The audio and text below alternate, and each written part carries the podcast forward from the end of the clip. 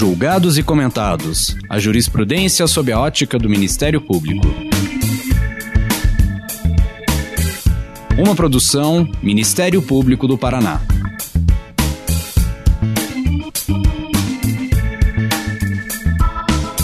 Olá, estamos começando mais um episódio do Julgados e Comentados, nosso podcast para falar do direito sob a ótica do Ministério Público. Eu sou Eduardo Cambi, promotor de justiça do Ministério Público do Paraná, e hoje teremos uma edição especial, um pouco mais longa, com a presença de três convidados.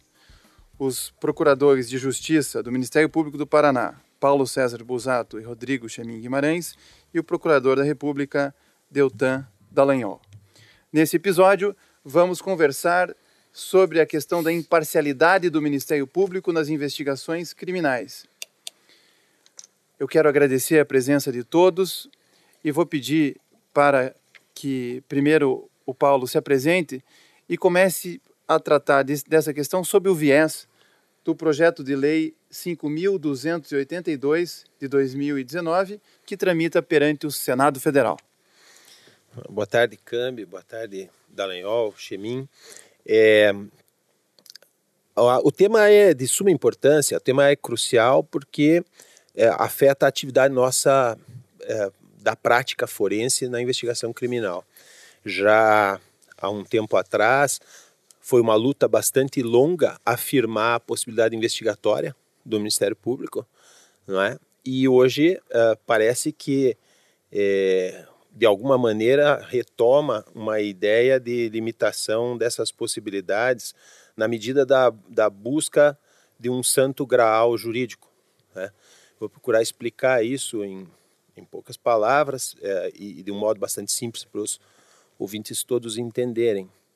O projeto de lei 5282, de iniciativa do senador Antônio Anastasia, ele traz uma alteração uh, de texto para o artigo 156 é, do Código de Processo Penal, é, que é um, dentro do, do tópico relacionado à, à produção probatória, que insere um parágrafo primeiro e um parágrafo segundo é, tratando de é, procurar interferir no que é a fórmula de investigação do Ministério Público. O parágrafo primeiro diz que cabe ao Ministério Público, a fim de estabelecer a verdade dos fatos, alargar o inquérito ou procedimento investigativo a todos os fatos e provas pertinentes para a determinação da responsabilidade criminal, em conformidade com este Código e a Constituição Federal, e, para esse efeito, investigar de igual modo, na busca da verdade processual, as circunstâncias que interessam quer à acusação, quer à defesa. E o parágrafo segundo afirma que o descumprimento do parágrafo primeiro, ou seja, o descumprimento dessa forma de atuação, implica na nulidade absoluta do processo. É, esse é o, o, contorno do texto e parece ele cheio de problemas. É evidente que aqui a gente vai procurar distribuir é, a, os comentários a respeito desses problemas uh, e eu vou procurar, num primeiro momento, mostrar muito menos o que é a questão do conteúdo, porque tenho certeza que o, o Deltan e o, e o Rodrigo vão tratar mais detidamente disso e procurar mostrar já de entrada os vários problemas de forma que isso tem, não é? Acusados. A gente está no, no, artigo 156 do Código Penal, que trata lá do ônus da prova para o Ministério Público, ou seja, a ação já está proposta. Como é que fica essa questão? É, a, a, mim parece bastante evidente que aqui o objetivo não é discutir a investigação do Ministério Público. O objetivo é a geração de nulidades. Esse projeto claramente busca isso. Por quê? Porque a investigação do Ministério Público precede a denúncia, que todos nós sabemos cumpre os requisitos do artigo 41 do Código de Processo Penal. Ou seja, isso aqui esse conteúdo do parágrafo primeiro, essa discussão sobre o que o Ministério Público deve ou não deve investigar, até onde ele deve ir, deveria ser no preâmbulo, lá na primeira parte, na, na parte pré-processual da, da discussão do processo penal. E não aqui na, no capítulo da prova. Acontece o seguinte: se isso estivesse lá nessa, nessa, nesse locus do Código de Processo, não seria possível impor uma nulidade processual. Veja que o parágrafo segundo fala na nulidade absoluta do processo. Quando nós estamos falando de uma atividade desenvolvida numa fase que é pré-processual, nem processo tem para ser anulado. O que significaria então que a anulação aconteceria lá na frente, no momento do processo, pela ausência de realização de alguma coisa na instância pré-processual é, tratando então, pois, o recebimento da denúncia de ser uma coisa absolutamente inútil. Sendo o recebimento da denúncia, o juiz identifica a existência ou não existência de um caso, o uso de provas legítimas ou ilegítimas, especialmente diante das novas proposições de juiz de, juiz de garantias, não tem o menor sentido que alguma coisa que tenha passado por esse crivo ainda possa ser lá na frente sustentada como uma nulidade de cunho processual. Esse é um grande problema. Né? Mas há mais problemas técnicos aqui. Porque, claro, o, o locus é errado desse parágrafo primeiro, mas o próprio parágrafo primeiro tem inconsistências internas na sua redação. É, e uma das coisas que a gente identifica claramente é a imposição a que todos os fatos e provas pertinentes sejam investigados. É, a gente já sabe que o, a própria investigação policial, regulada lá no artigo 6 e já incluía essa dinâmica de que as evidências, todas as evidências devem ser colhidas e tal. Mas perceba que aqui não se trata disso, se trata de alargar o inquérito ou procedimento investigativo a todos os fatos e provas pertinentes para a determinação da responsabilidade criminal. Ora, se eu vou investigar todas as linhas possíveis de resultado de alguma coisa, eu vou chegar a um inquérito ou uma investigação preliminar do Ministério Público absolutamente interminável. Porque tudo pode ser levantado como hipótese e eu terei que levantar todas, e ainda assim, uma vez levantadas todas, certamente haverá alguma que poderá ser levantada no curso do processo na qual eu não pensei ou ninguém pensou e que pode surgir depois. É, Pusato, isso... eu acho que eu preciso dar um passo atrás e chamar o Chemin aqui para explicar um pouquinho mais esse, esse dever de imparcialidade do Ministério Público. Né? Porque o fundamento do projeto está calcado, Chemin, em dois argumentos principais, um baseado no Estatuto de Roma, artigo 54, e o outro, o artigo 160 do Código Penal Alemão, que dizem que o Ministério Público tem o dever de imparcialidade. Explica para nós é, o que, que é o dever de imparcialidade do Ministério Público e o contexto que esses argumentos estão colocados neste projeto de lei. Esse tema da imparcialidade do Ministério Público me parece que sempre foi, foi mal trabalhado. E há muita confusão e querem às vezes equiparar a ideia de imparcialidade do Ministério Público à imparcialidade do magistrado, do juiz. Ou, como o projeto às vezes dá, de certa forma nas entrelinhas revela, querem é, afastar o Ministério Público da possibilidade dele defender uma tese. Então você tem um, um, quase que um contrassenso aqui, né? Porque das duas uma, né? ou o Ministério Público é parte e sendo parte, naturalmente, ao acusar, assume uma posição parcial, ou eh, ele jamais poderá acusar alguém. Fica uma coisa quase que, que, que contraditória.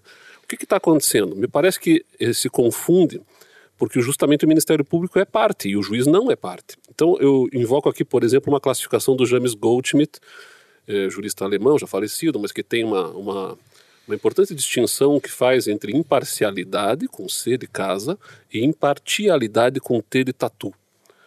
E é mais ou menos o seguinte raciocínio: o juiz é as duas coisas. Ele é imparcial, porque é equidistante das partes e não se apega a nenhuma tese, a não ser quando for decidir e, ao mesmo tempo, ele é imparcial, porque não é parte, ele não figura nem no polo ativo nem no polo passivo da discussão. A defesa, o advogado de defesa, e as duas coisas às avessas. Ele é parcial, porque necessariamente tem que defender uma tese, defendendo os interesses do seu cliente, sob pena de nulidade do processo. Ele não pode jamais chegar no final do processo e dizer: estou convencido da culpa do meu cliente, por isso peço a condenação dele, porque o processo seria nulo e, ao mesmo tempo, ele é partial, porque figura num dos polos da discussão. E o promotor? O promotor é parte, e na medida em que é parte, é partial, funciona no polo ativo. Mas é imparcial em que sentido? Não naquele equivalente da magistratura, mas numa imparcialidade de não ficar vinculado a uma tese acusatória, custe o que custar. Ele pode mudar de ideia, coisa que a defesa não pode fazer. E aí que está a beleza da atuação do Ministério Público, né? Acusar quando estiver convencido da acusação e ser o primeiro a pedir a absolvição do réu, inclusive recorrer em favor do réu, impetrar habeas corpus em favor do réu. Isso que eu estou falando aqui não é algo que você veja assim de forma absolutamente é, esporádica. Isso é do cotidiano da atividade do promotor. Quem atua no Ministério Público sabe bem como é que as coisas funcionam. Quantas vezes eu, Paulo, você mesmo, todos nós aqui já não pedimos a absolvição do réu em alegações finais? E até em recursos. E até em recursos, até em habeas corpus. Então, isso não é uma coisa assim absolutamente eh, eh, não verificável no cotidiano. Mas tem um outro detalhe que eu queria, se você me permitir avançar só um pouquinho mais, é, pensar da, da, da, fundamentação do projeto de lei, que me pareceu, é, com todo respeito... Lembrando, Chamin, que esse projeto de lei está calcado num texto doutrinário né, que foi escrito no Conjur, ou está pelo menos publicado no Conjur, que chama Projeto de Lei para evitar a parcialidade na produção da prova penal, escrito pelo professor Lênio Luiz Streck. É, com todo respeito, então, ao professor Lênio, a quem eu foi meu examinador na banca de doutorado, junto com o Paulo, né? A quem eu tenho inclusive um respeito muito grande pela construção teórica, acadêmica. Eu acho que a teoria do Lênio, que a teoria é, estabeleceu um mecanismo de diminuição de discricionariedade do juiz no processo decisório, ela é bastante interessante, eu sou um adepto dessa teoria, mas aqui me parece, preservadas as vênias todas, né, que há um argumento de certa forma falacioso, que consta do projeto de lei. Diz assim o projeto. O Ministério Público possui as mesmas garantias da magistratura, fruto de uma luta intensa no processo constituinte. Até aqui está ok. Daí ele segue dizendo assim: logo, se possui as mesmas garantias, o MP tem as mesmas obrigações, sendo a principal delas a isenção e o dever de não se comportar como a defesa. Essa sim é autorizada a realizar aquilo que se chama na doutrina de agir estratégico. Isso aqui me parece aquilo que se chama de uma falácia de inatingência ou uma falácia dedutiva de uma, a partir de uma, de uma causa falsa. Né? Post hoc ergo propter hoc, né? todo antecedente é a causa do consequente. Por que, que me parece que há um equívoco aqui assim? Porque essas garantias que o Ministério Público conquistou na, Constituição, na Constituinte e que estão na Constituição de equiparação à magistratura, elas decorrem da imperiosa necessidade que se tem de que se tenha uma instituição com independência de influências políticas. Nós temos que lembrar que o Ministério Público, antes da Constituição de 88 no Brasil, ele era subordinado à estrutura do Poder Executivo. O promotor não tinha autonomia nenhuma para agir, particularmente contra os donos do poder. E é aí, justamente aí, que vem a, a, importância de estabelecer garantias de equiparação à magistratura, de inamovibilidade, de irredutibilidade de vencimentos e as garantias que um juiz tem de independência funcional, de poder decidir de acordo com o que está na lei, o que está no processo, o que está na prova e de acordo com aquilo que ele entende como correto e justo na interpretação de uma e de outra. Ou seja, a imparcialidade do juiz é diferente da imparcialidade do Ministério Público naquele sentido que eu falei antes de, do juiz não ser parte, mas mais do que isso, as garantias agora que nós estamos trabalhando aqui, as garantias que o Ministério Público tem que estão na Constituição visam evitar, por exemplo, que se um promotor resolver investigar um vereador eh, no interior do estado e este vereador, por acaso, ser do mesmo partido do governador, não acontecer como acontecia antes da Constituição de 88, que o governador simplesmente passava a mão no telefone e mandava, mandava ao procurador-geral que removesse aquele promotor da comarca porque estava incomodando alguém, um vereador de partido. Porque era assim que as coisas aconteciam, se as pessoas não lembram. Né? Então, eh, se manipulava a possibilidade do promotor agir com independência e autonomia em favor de um interesse político do governante de plantão. E é justamente isso que se quer evitar quando se insere na Constituição as garantias. Não tem nada a ver com essa argumentação que está aqui. Isso é uma falácia, uma é. falácia de inatingência. Tem, tem, é, tem premissas que não levam à conclusão não. proposta. Não, é, eu não sei, é, é, impressionante. Aliás, se a gente for aproveitar, talvez você vá passar a palavra para o Deltan, vou, vou fazer uma provocação para dar um gancho. A Lava Jato só aconteceu e as grandes operações de investigação só aconteceram porque o Ministério Público tinha essa independência e autonomia do poder político. Do contrário, eh, caminharia para os, o, o, enfim, o, esconder-se tudo aquilo sob, debaixo do tapete, como historicamente, em 500 anos de história, sempre se fez.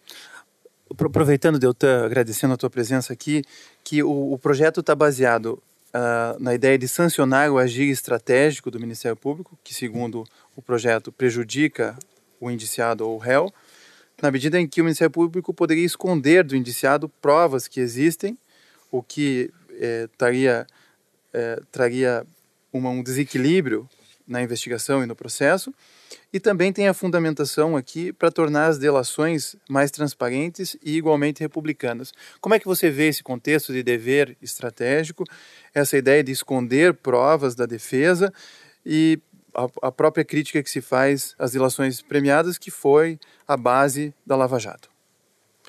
Obrigado, Cami. Boa tarde também, Chimim, Busato. Uma alegria, uma honra para mim estar aqui com vocês no ambiente do Ministério Público do Estado do Paraná, uma instituição que eu admiro, que teve meu pai nos quadros, outra pessoa que eu admiro muito. É uma alegria estar com vocês sempre. Bom, é, quando eu olho para esse projeto, eu vejo que a, a fundamentação que buscou levantá-lo é, não se coaduna com o modo como ele foi escrito. É, foi, quais foram os fundamentos? Eles alegaram basicamente três fundamentos. Primeiro foi o Estatuto de Roma. O que, que diz o Estatuto de Roma? O Estatuto de Roma fala que, a fim de estabelecer a verdade dos fatos, alargar o inquérito a todos os fatos e provas pertinentes para a determinação da responsabilidade criminal, em conformidade com o presente estatuto e para esse efeito investigar de, de igual modo as circunstâncias que interessem quer a acusação, quer a defesa. Ou seja, o Ministério Público tem a obrigação de investigar não só aquilo que interessa a condenação, mas também aquilo que interessa a absolvição. Até aí a gente está de pleno acordo. Em seguida, esse, se invoca como fundamento o Código de Processo Penal alemão, que estabelece que o Ministério Público deve buscar não apenas as circunstâncias incriminatórias, como também as que exonerem o réu. Também não vejo nenhum problema nessa previsão de que o Ministério Público busque provas e provas que não só incriminem, mas provas que eventualmente possam levar à absolvição. Em terceiro lugar, se invoca um precedente, que é um precedente norte-americano, no caso Brady versus Maryland, em que se estabeleceu que a acusação não pode sonegar da defesa eventuais evidências que levem à absolvição. De novo, a gente está de pleno acordo. O Ministério Público não pode esconder evidências que levem à absolvição do réu. O Ministério Público ele, ele é sim parte, como o Chemin bem colocou, mas ele é uma parte impessoal. Ele não tem um pré-favorecimento que era a condenar alguém, quer absolver alguém. É, ele quer a aplicação da lei, ele busca a justiça. Daí a, a, muito boa nomenclatura do cargo do promotor, que chama promotor de justiça, alguém que busca e promove justiça. E lembrando, né, Deltan, que o Ministério Público está pautado por decisões do Supremo Tribunal Federal quando tratam do poder investigatório do juiz, do Ministério Público, que esse poder investigatório está regulamentado na Resolução 181 de 2017 do Conselho Nacional do Ministério Público, que é, dota de publicidade e, e, coloca deveres e parâmetros claros para a atuação do Ministério Público, que não é discricionário. Exato, exato. O Ministério Público busca o interesse público, né? E o interesse público encampa tanto a condenação de um culpado como a absolvição do inocente. E então, se a gente concorda com as premissas desse projeto de lei, por que, que a gente discorda radicalmente da conclusão do que é proposto? Ora, é, eu discordo do que é proposto porque é, a, a, proposta, a redação que se traz para a lei tem dois problemas fundamentais. O primeiro problema é trazer uma obrigação de que o Ministério Público investigue todos os fatos e provas pertinentes para determinar a responsabilidade criminal, seja para condenar, seja para absolver. O problema é quando coloca a obrigação de investigar todas as hipóteses, todas as hipóteses defensivas. Isso é absolutamente impossível. Diante de cada pedaço de evidência, as hipóteses são infinitas. Isso é o que diz a teoria da prova, isso que a gente percebe quando a gente está diante de um caso concreto. Imagine lá um depósito numa conta de um funcionário da Petrobras feito no exterior. Bom, o que é esse depósito feito nessa conta escondida, feita por uma empreiteira? Lá no começo da Lava Jato, a gente se deparou com várias situações dessas. Bom, o depósito pode ser uma propina, afinal de contas, esse funcionário público ele está decidindo matérias de interesse daquela empreiteira, mas pode ser que esse funcionário público vendeu um terreno para aquela empreiteira, pode ter vendido um carro, uma casa, pode ser que esse funcionário público tenha recebido uma herança no exterior, que sonegar em virtude de um tributo que teria que pagar, escondeu isso é, e estava recebendo uma herança, uma venda de um imóvel de herança, pode ainda ter sido uma doação, pode ainda ter sido que é, é, esse material, essas contas no exterior é falsificado. Quem disse que a autoridade estrangeira que está mandando o material é realmente ela? Quem disse que o banco não falsificou isso para prejudicar aquele funcionário, as contas não são todas falsas? Quem disse que é, isso tudo não foi uma grande armação em cima do funcionário? Ou seja, você tem N hipóteses, infinita hipóteses. Para vocês terem ideia, um grande autor que estuda é, hipóteses e evidências na área da filosofia, é, John Josephson, ele coloca que quando você, que existem sempre uma, um, uma combinação muito, muito grande, muito ampla de pedaços de hipóteses. Então vamos lembrar lá daquele jogo detetive vários de vocês vão lembrar desse jogo, muitos jogaram na infância, em que o Sr. Black matava com um candelabro é, a senhora, o Coronel Mostarda, na cozinha. Vamos agregar ainda esse jogo um motivo. Vamos dizer que a gente tem um jogo em que existam cinco possibilidades de pessoa, cinco possibilidades de arma, cinco possibilidades de local do crime e cinco possibilidades de motivo. Isso é muito mais restrito do que é na realidade. A realidade, a narrativa de um crime, tem muito mais partes e muito mais tipos de hipóteses dentro de cada uma dessas partes de narrativa. E só nesse pequeno jogo, nessa pequena realidade tabuleiro, você já tem 625 histórias. Imagine então se nesse jogo de tabuleiro o Ministério Público tivesse que investigar 625 hipóteses e numa realidade limitada. Agora traga isso para a nossa realidade muito mais complexa da vida real. Vocês querem um Ministério Público que investigue para cada crime, em cada inquérito, mais de mil hipóteses? Ora, isso é uma investigação que nunca vai chegar a lugar nenhum. O que acontece na prática, na ciência, para se evitar isso? Você investiga as hipóteses mais plausíveis. É isso que acontece. Veja ainda que é, é é, segundo ainda informações de, um, de, um, de um, outros autores que estudam evidência, o Terence Anderson, o David Schum e o William Twinning, que são da New Evidence Scholarship, a nova, os novos estudiosos da evidência, eles colocam que nessa tarefa de combinar pontos de evidência, 10 pontos de evidência geram 1.013 possíveis combinações. 25 diferentes pontos de evidência geram mais de 33 milhões de combinações. E se a gente tiver 50 pontos, a gente vai ter mais de meio, mais de um milhão de bilhões de combinações. É, ou seja, como, como é, um, um, outro autor, o Schurz, bem coloca, o espaço de busca de conjecturas possíveis é astronomicamente grande. Astronomicamente grande. Então, voltando para a nossa realidade, quando, quando o projeto propõe que o Ministério Público investigue todas as hipóteses, a gente está criando uma realidade impossível, ineficiente, custosa, onerosa e que vai fazer com que simplesmente nada funcione. Se for para cumprir isso, esse, esse é um dever é, dever impossível de ser cumprido. E agora, Sob pena de nulidade. Esse é que é o pior. Esse é o segundo ponto, grande a discordância. Quer dizer, ou, ou a investigação não termina nunca mais, ou ela vira nula. Exatamente. Você e de qualquer jeito você não vai responsabilizar nenhum réu. Porque ou você nunca vai responsabilizar porque você vai investigar todas as hipóteses, ou você vai parar em algum momento e aí você não investigou todas as hipóteses defensivas, todas as possibilidades, e essa investigação vai ser nula. Agora, é, é claro que o, o, judiciário vai interpretar isso com uma certa razoabilidade. Agora, me preocupa muito essas zonas cinzentas, porque muitas vezes o que a gente acaba vendo é que a partir de zonas cinzentas réus pobres são punidos e réus ricos que têm acesso a bons advogados, que vão fazer excelentes argumentos, acabam alcançando a nulidade dos processos e, consequentemente, a sua impunidade. Essa é uma preocupação. Então, respondendo suas questões, Cami. É, primeiro, o Ministério Público, evidentemente, não deve esconder prova. É, nós concordamos com isso. Agora, outra coisa é isso que está sendo proposto. E é, em relação a delações premiadas, de novo, o Ministério Público não esconde, não deve esconder prova. Quando um réu faz delação e narra 50 fatos, esses 50 fatos são fatos diferentes o réu tem direito a conhecer, o réu delatado tem direito a conhecer a narrativa do crime pelo qual ele foi acusado, aquele anexo, aquele pedaço de informação que diz respeito a ele, não em relação a outros fatos que não lhe dizem respeito. E por fim, você perguntou em relação à estratégia. Veja que em toda ação humana você age com estratégia. E quando a Constituição obriga o Ministério Público a agir de modo eficiente, você deve agir com estratégia. Agir com estratégia é você mensurar os meios e escalar os meios que estão de acordo com o fim que você busca. É, e você estabelecer uma sequência de meios eficiente para aquele fim que você busca. A grande questão é a discussão do fim. O Ministério Público não deve cegamente buscar a condenação, mas deve sim avaliar, é, de acordo com a lei, com a Constituição, com o interesse público que ele persegue, é, deve avaliar se é um caso de condenação ou absolvição, deve buscar provas para esclarecer o fato, sempre é, buscando evidências e testando é, as hipóteses mais plausíveis. E, de novo, não todas as hipóteses, porque isso é humanamente impossível.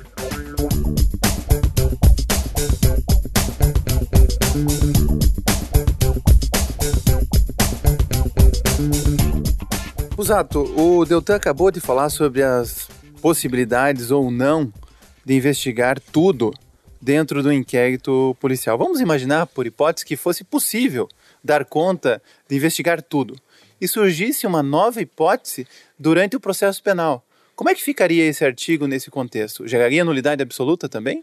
É, esse, esse processo seria nulo, mas não só esse processo. Eu queria te dizer outra coisa, Câmbio. Eu acho que todos os processos seriam nulos. Surgisse ou não essa nova prova. Porque não se trata de um problema de prova. Acho que isso que é o principal de se observar. Quando eu disse desde o começo que esse parágrafo primeiro não deveria estar aí no capítulo da prova, é principalmente porque ele não diz respeito à prova. O que ele está dizendo é sobre as possibilidades de investigação de fatos e provas, ou seja, as linhas investigatórias. E esse é que é o problema. A questão é, você, mesmo que você tivesse esgotado todas as possibilidades da investigação pré-processual, iniciado o processo, há um argumento de acusação conformado a partir desse contexto. E há um argumento de defesa que vai se contrapor a esse contexto. É evidente que esse argumento de defesa não vai usar os argumentos defensivos já superados na fase pré-processual. Ele vai vir com novos argumentos. Estes novos argumentos necessariamente não terão sido explorados na primeira fase, porque senão isso vai frustrar a defesa e essa defesa seria até uma defesa que sai inconstitucional. O que significa dizer, vai haver uma inovação argumentativa necessária que não foi tratada anteriormente pelo Ministério Público e necessariamente haverá uma nulidade. O que quer dizer basicamente o seguinte: se, o, se aquilo que o Deltan disse que era impossível lá no começo fosse remotamente possível, ainda assim todos os processos que se seguiriam seriam nulos. E a razão para isso é, é, é, bem simples: é que se trata de linguagem. Eu sempre digo que, sabe, que eu, eu vivo para ficar estudando linguagem né, e, e, e filosofia da linguagem.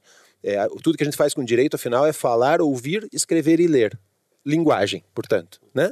E, e o Wittgenstein dizia que as linguagens são tantas quanto seus usos. Ora, quando houver um novo uso linguístico argumentativo por parte da defesa no curso do processo, necessariamente essa inovação consistirá, segundo a redação desse projeto, em nulidade. Ou seja, não há nenhum processo que não será nulo. Chemin, falando em inovações legislativas, o Brasil tem produzido muito, né? É, inclusive, é, a gente, mas a gente sempre aprende lá na faculdade, desde a faculdade, de que o promotor, para oferecer uma denúncia, ele apura os indícios de autoria e a prova da materialidade. Ou seja, é um juízo ainda de probabilidade, né? É, não é um juízo de certeza. Ademais, a gente vê que diante do artigo 3A que foi introduzido pelo pacote anticrime, se fala muito no, no sistema acusatório. E isso tem gerado por parte da OAB uma necessidade de uma advocacia é, defensiva no próprio inquérito policial. Isso já está consagrado tanto na resolução do Conselho, 181 do Conselho Nacional do Ministério Público, quanto na própria súmula vinculante 14 do Supremo Tribunal Federal. Então, não, não, não lhe parece que esses conceitos também não querem atingir investigações de grande monta como a Lava Jato? Eu acho que você tocou no, no, no ponto que me parece um ponto chave. O que, que, a gente percebe em termos de estratégia defensiva por parte de, dos advogados? É, é, o advogado ele tem algumas possibilidades de, de defender o seu cliente. Uma primeira delas é atacar de forma frontal a prova que foi produzida e dizer que a prova é insuficiente, ela é incapaz de demonstrar aquilo que se pretende com ela demonstrar e dizer, portanto, que não há elemento suficiente para alcançar um juízo de valor para além de uma dúvida razoável e a tendência é absolver. Afinal de contas, a Constituição diz que presume-se a inocência e cabe ao Ministério Público Isso. quando da prova. É, então, tentar de, ataque, fazer um ataque frontal a essa prova. Acontece que nos casos que envolvem criminalidade elitizada, no colarinho branco, o que, que nós temos em termos probatórios? Normalmente são provas documentais. Provas documentais onde o nome do sujeito consta numa procuração que permite que ele movimente um dinheiro numa conta bancária na Suíça, que está no nome de uma empresa eh, fantasma aberta no Panamá, com laranjas panamenhos. Isso tudo é documentado e está umbilicalmente ligado. E não tem como contradizer aquilo que está no papel. É aquilo que a gente chama de constatação da prova icto primo oculi, né? A primeira vista, de imediato. Eu leio o papel e eu entendo que a prova está ali demonstrando que o sujeito tem é, tem, tem culpa, tem prova da culpa dele. Então, se eu não consigo fazer um ataque frontal, o que, que me sobra como advogado? Eu posso fazer ataques laterais ao processo. E os ataques laterais ao processo se dão basicamente em duas frentes. Uma primeira, que é a prescrição, sempre foi estratégia da advocacia brasileira, por conta da legislação favorável a esse tipo de estratégia, que apostasse na prescrição, seja a prescrição retroativa, pela pena em concreto, seja a prescrição superveniente, e até, em alguns casos, até intercorrente. Muito bem, em 2010 houve uma mudança no Código Penal e nós não temos mais prescrição retroativa na fase de investigação. Isso esvaziou uma atividade, uma tese. Isso esvaziou uma possibilidade de eu fazer um ataque lateral como advogado ao processo. Bom, o Supremo vinha desenhando a ideia de que eu poderia eh, executar a pena a partir da condenação em segundo grau, e esse é um tema que ainda não está bem resolvido. O parlamento ainda pode se debruçar sobre esse assunto e voltar a estabelecer um parâmetro de execução a partir da condenação de segundo grau. E quando ele fez isso, o Supremo, pelo menos entre 2016 e 2019, os advogados perderam mais uma possibilidade de, de, de, de, ataque lateral, que era apostar na prescrição superveniente, utilizando de toda a sistemática generosa de recursos que o direito brasileiro per permite, mais de 30 possibilidades recursais na prática, o que faz com que eu consiga, sem nenhuma dificuldade, mesmo sem ter razão, porque eu não preciso ter razão para recorrer, consiga fazer recursos que naturalmente fazem com que se demore 15, 20 anos discutindo para dizer ao final que eu não tinha razão quando eu interpus lá o primeiro dos 30 e poucos recursos. É, apostar na prescrição é uma estratégia que vem sendo, portanto, é, minada, inclusive agora, quando do pacote anticrime se criou algumas causas suspensivas com efeito retroativo, uma coisa meio bizarra em termos técnicos, né? mas que vai fazer também com que muito do, do, da aposta que eu pudesse fazer como advogado do meu cliente, já que eu não consigo fazer um ataque lateral, aposta na prescrição, se esvazie. O que, que me sobra? Me sobra discutir nulidades no processo. E aí me parece que tem sido é, muito visível em algumas propostas que estão sendo aprovadas nos últimos tempos é, a, a mudança legislativa com o propósito de fazer uma plantação de nulidades no processo, onde sempre eu terei uma possibilidade de dizer que alguma coisa é nula. Porque na medida que seja nula, eu vou ter que refazer tudo. E refazer tudo, a gente sabe, pressupõe muitas vezes o não aproveitamento daquela prova e, em alguns casos, até a demora a tal ponto de prescrever, até pela pena em abstrato. Então, Você colocaria nesse pacote, Chaminho, o 158A, que trata do, da cadeia de custódia?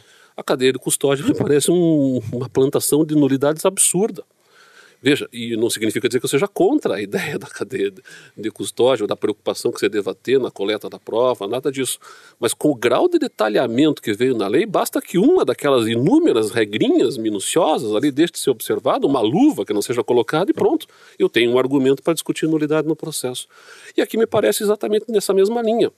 Quer dizer, uh, o, o, vazio semântico que consta né, eh, da, da, proposta legislativa que, você quer, que nós estamos debatendo aqui agora, de dizer que todas as provas têm que ser investigadas, me permite encaixar qualquer coisa, nesse, argumentando retoricamente, eu encaixo qualquer situação aqui. Não Como... são só todas as provas, todas as provas, todos os fatos e todas as circunstâncias. Pois é. Significa circunstância, vem do circunstar, de estar ao redor. Quer dizer, tudo que está ao redor do fato eu teria que fazer verificação.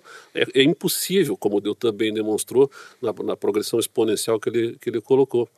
Então, veja, esse artigo está me parecendo sim uma estratégia de defesa de criminalidade elitizada. Porque também, como já foi colocado aqui, acho que pelo Deltan também, crimes de pobre não serão considerados nulos por falta de verificação de possíveis é, linhas, é, enfim, argumentativas ou hipóteses que forem aventadas na investigação, até porque normalmente crimes de pobre, entre aspas, são crimes de rua. Pouca complexidade, pouca complexidade fática. É furto, é roubo, é estupro, é homicídio. Agora nós estamos tratando de criminalidade de escritório, de alta sofisticação, onde você tem assim uma uma ampla possibilidade de eu divergir na interpretação com argumentos retóricos e encontrar uma nulidade em algum lugar. Se eu tenho 30 possibilidades recursais, é muito provável que eu ache em algum momento alguém que tem, tenda a dizer que, olha, me parece razoável o argumento de que aquela linha investigativa lá atrás não, não foi explorada e deveria ter sido. E aí eu tenho facilmente um argumento para anular tudo aquilo que interessa que seja anulado aos donos do poder. Vamos deixar claro aqui uma coisa. Nós estamos discutindo a possibilidade de anular os casos que envolvem aqueles que são os responsáveis pelas mazelas do país. Esses caras é que estão aí na, sendo finalmente alcançados depois de 500 anos de história. E a reação está vindo pelo plano legislativo, com, com sutilezas argumentativas, que na verdade representam falácias de argumentação, para conseguir plantar na legislação brasileira uma válvula de escape. Sem meias palavras, é disso que se trata esse projeto de lei. Deltan, é, essa preocupação com a nulidade absoluta que foi colocada no parágrafo 2, você que tem experiência em, investigações complexas envolvendo grandes escritórios de advocacia e, e, e grandes é, personagens é, da sociedade, da política. O que, que você diria sobre essa tentativa? É, você concorda com o Chemin dessa vontade de se encontrar é, na nulidade absoluta uma solução para o caso penal? Caminho, quando você falou, você que tem experiência, imaginei que você ia falar, você que tem experiência em ter seus casos anulados na justiça. Agora a gente teve recentemente a anulação do caso Passadina, porque o Supremo Tribunal Federal decidiu que quando existe destinação de parte da propina para a Caixa 2 eleitoral, toda a investigação da corrupção e do Caixa 2 deve ir para a Justiça Eleitoral. Agora, além de ele decidir isso, em dois, agora em 2019, em março, ele decidiu aplicar isso para trás, para o passado, quando não era essa a regra antes. Ao longo da Lava Jato, a regra era a separação. Caixa 2 ia para a Justiça Eleitoral e crime de corrupção ia para Justiça Comum. Essa era, nessa linha eram os precedentes do Supremo, como pontuaram o ministro Barroso e o ministro Fachin nos seus votos. Agora, o que aconteceu foi que quando aplicou para trás é, é, essa regra, isso gerou a, a, chance de anulação de casos, porque não foi essa regra nova que foi seguida, evidentemente, que não existia, né? essa regra nova que não existia, que foi seguida ao longo da nossa investigação, e foi por rala abaixo o caso Passadina, que envolvia a aquisição de uma refinaria pela Petrobras no Texas, que, em que o Tribunal de Contas da União apontou um sobrepreço de pelo menos 700 milhões de dólares e em relação ao qual a gente comprovou o pagamento de propinas e formulou uma acusação criminal. Agora, existiram outras ações penais que estão sendo anuladas também, em razão da nova regra que o Supremo criou, segundo a qual os delatados falam por último, de novo, uma regra que não existia ao longo da nossa investigação, foi aplicada para trás e já anulou pelo menos três ações da Lava Jato duas ações criminais e uma ação civil em que uma empreiteira tinha sido condenada a pagar 380 milhões de reais. É, bom, é, por isso achei que você ia falar, você que tem experiência em ter seus casos anulados, né? Esses e outros. Quando você está lidando com casos de réus ricos, poderosos, a gente acaba é, tendo esses dissabores com Lembrando mais que antes a Lava Jato teve a questão do Banestado, que vocês trabalharam, trabalharam, trabalharam e o resultado foi pífio ou zero, né? Isso, foi pífio. Boa parte dos casos prescreveu e uma parte dos casos foi anulada pela justiça. Essa é a tradição do direito brasileiro. É a tradição. É como o Rodrigo colocou, o Rodrigo Chemin colocou, é, existem duas defesas colaterais que, na maior parte dos casos de réus de colarinho branco, determinam o resultado do processo. Essas duas defesas são prescrição e nulidades.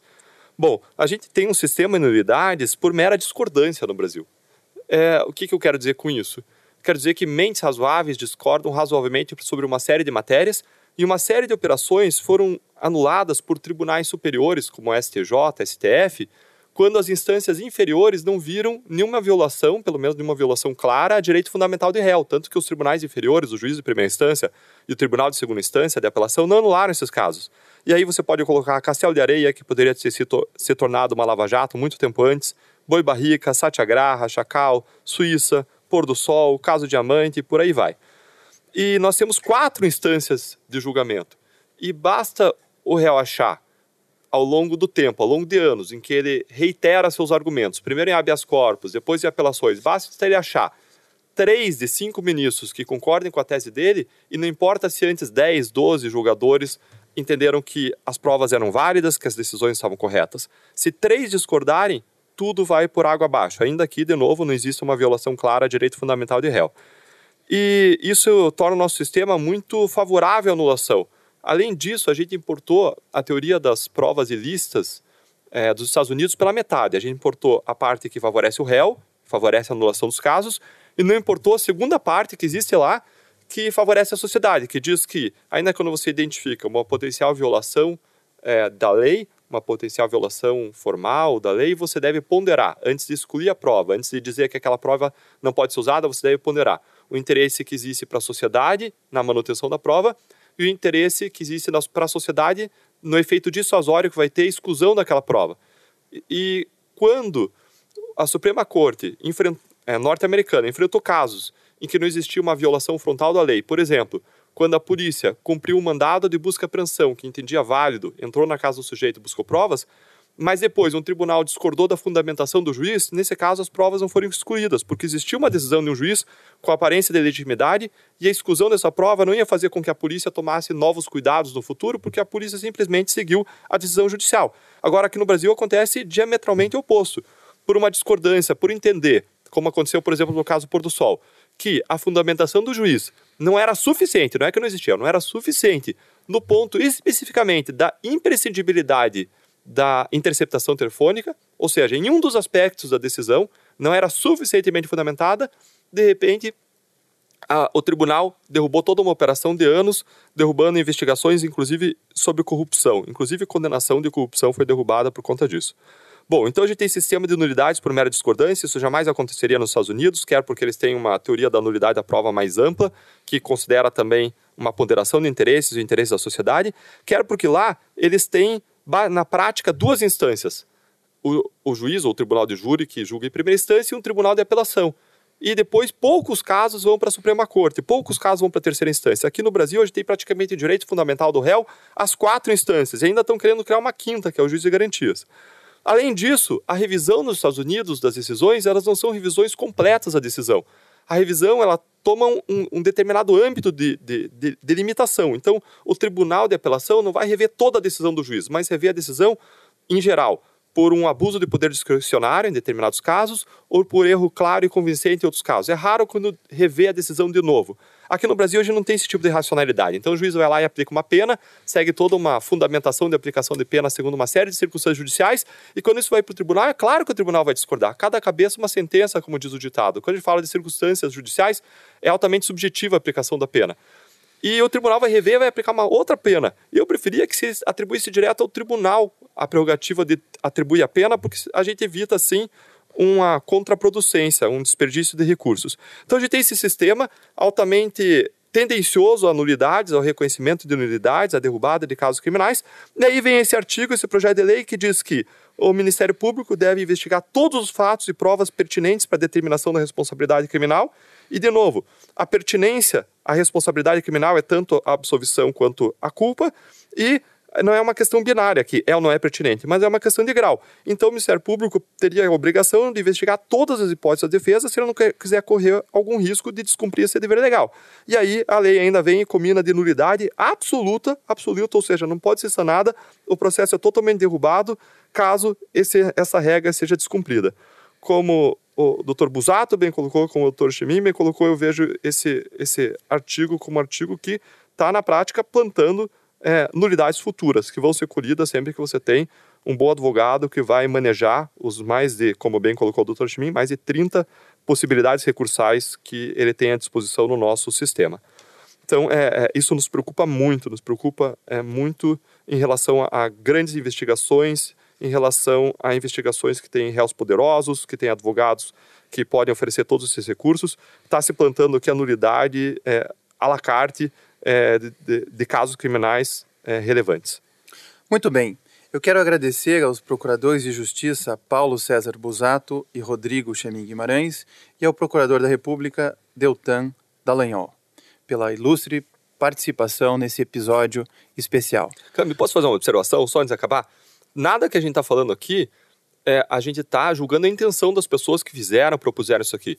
As pessoas podem ter a melhor intenção do mundo, podem estar querendo melhorar o processo. De novo, eles tiveram alguma inspiração no Estatuto de Roma, no caso Brad, no, no, no Código Alemão. Agora a gente não está julgando aqui intenção. A gente está julgando aqui os efeitos que essa proposta, tal como ela foi feita, tem sobre as investigações e processos. Só queria fazer essa, essa observação porque me parece relevante. Quero também lembrar aos nossos ouvintes que não esqueçam de curtir ou se inscrever em nossas redes sociais e assinar nosso podcast no aplicativo de sua preferência. Você também pode participar da elaboração dos julgados e comentados, sugerindo um tema, mandando dúvidas ou sugestões. Mande para gente pelo e-mail julgados e comentados mppr.mp.br ou pelas nossas redes sociais. Muito obrigado e até a próxima.